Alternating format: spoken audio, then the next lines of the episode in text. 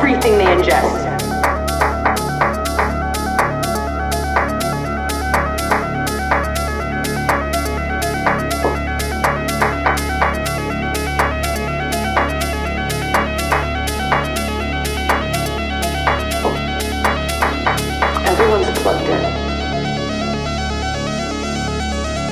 blindingly inarticulate, obsessed with money, their careers the world has just become so inhuman.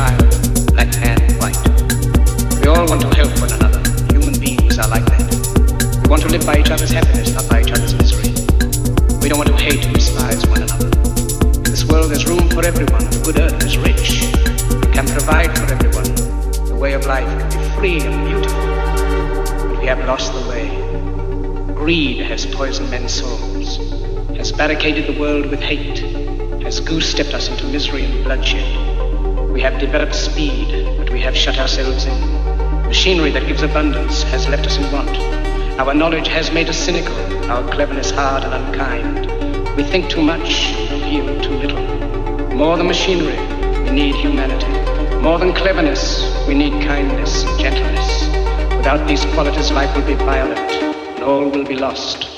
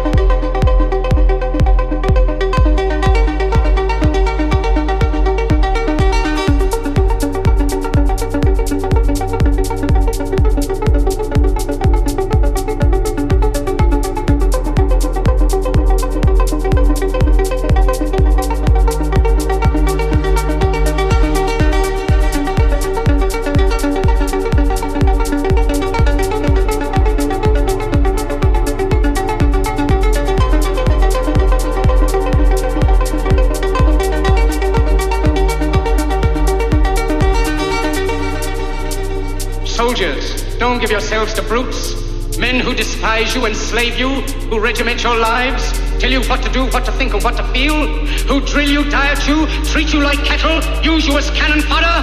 Don't give yourselves to these unnatural men, machine men with machine minds and machine hearts. You are not machines, you are not cattle, you are men. You have the love of humanity in your hearts. You don't hate, only the unloved hate, the unloved and the unnatural.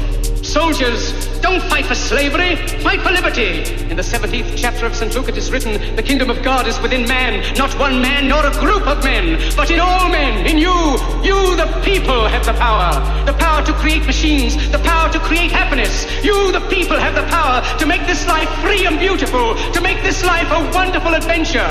Then in the name of democracy, let us use that power. Let us all unite. Let us fight for a new world, a decent world.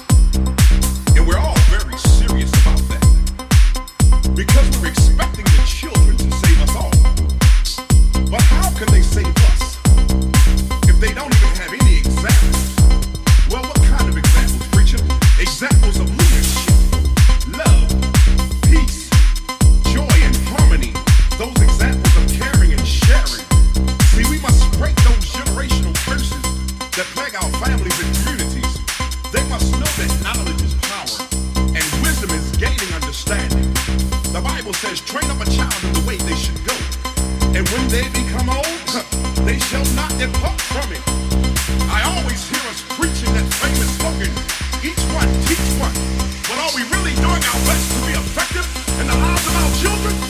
Only God can save our souls.